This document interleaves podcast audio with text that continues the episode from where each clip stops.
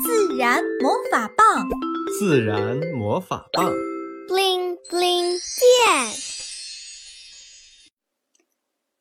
大象食堂，电视里正在播放着关于亚洲象北上的新闻。哎呀，这些大象为什么要离家出走呢？赛弗好奇地问。爸爸说：“新闻上说，可能是因为他们家园的食物变得越来越少了。”小精灵从背后飘了出来，眨巴着大眼睛。他们已经走到昆明了，我们为什么不去帮他们回家呢？维特一家看着小精灵，默契的点了点头。小精灵拿出魔法棒，自然魔法棒，不灵不灵变。转眼间。他们就出现在昆明的大街上。大象在那里！赛弗大声喊道。只见大象们正在啃食绿化带刚种上的树苗。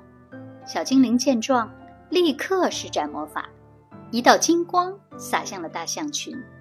它们开始变得安静，缓缓地转身，开始朝向西双版纳他们家的方向走去。但小精灵知道，光是让大象们回家还不够，于是提议说：“我们要准备食物，不然他们回去后还是会离开。”于是，维特一家决定在大象回到西双版纳之前，提前给大象准备好食物。他们选择了西双版纳村子里最热闹的地方——集市。搭起了一个小台子，旁边还有小精灵拿着一块写着“为大象们捐献食物”的牌子。爸爸拿起麦克风，清了清嗓子说：“ 大家好，我们今天来这里是希望大家能为亚洲象捐献食物。”一个头发花白的老奶奶走了过来，好奇的问：“为什么？”要为大象捐食物呢？他们难道不是破坏我们庄稼的动物吗？维特急忙插话说：“老奶奶，其实大象们也不想这样，他们只是饿了。可是，大象把我们的庄稼都吃掉了，地里的庄稼被吃完后，还跑到我们家里来抢粮食吃。”我们都不知道该怎么办了。老奶奶还给维特一家展示了一些照片，有凌乱的玉米地、倒下的庄稼，还有的是房屋门上深深的象牙印。妈妈眉头紧锁：“阿姨，看到这些照片，我好难过。你们太不容易了。我们再一起想想，看有哪些更好的办法。”是啊，我们真的不容易啊！而且大象的食量太大了，我们捐的也不够他们吃的。唉，我们也要吃啊！奶奶自言自语地说。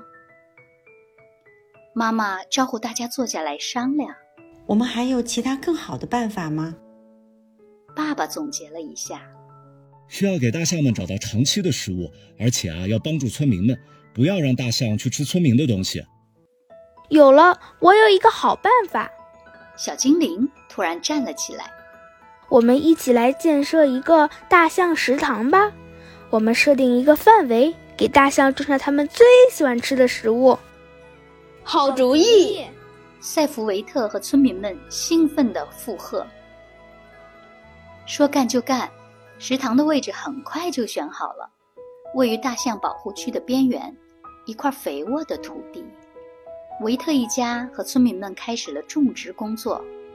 每当种下一颗种子，小精灵就在上面撒一些魔法粉，使种子能够快速的生长。大片的田地上，对叶榕、粽叶芦、构树、中华草、山桂花茂盛的生长着。大象食堂正式开张了，大象回来了。赛福跺着脚，开心的鼓起了掌。大家远远的就能看到一对对大象跃跃欲试的走来。快到集市的时候，队伍中排在最前面的一个特别大的大象停了下来。它慢慢的卷起长鼻子，眼睛闪烁了一下，沉默了片刻后，他用深沉的声音说：“谢谢你们为我们做的一切。”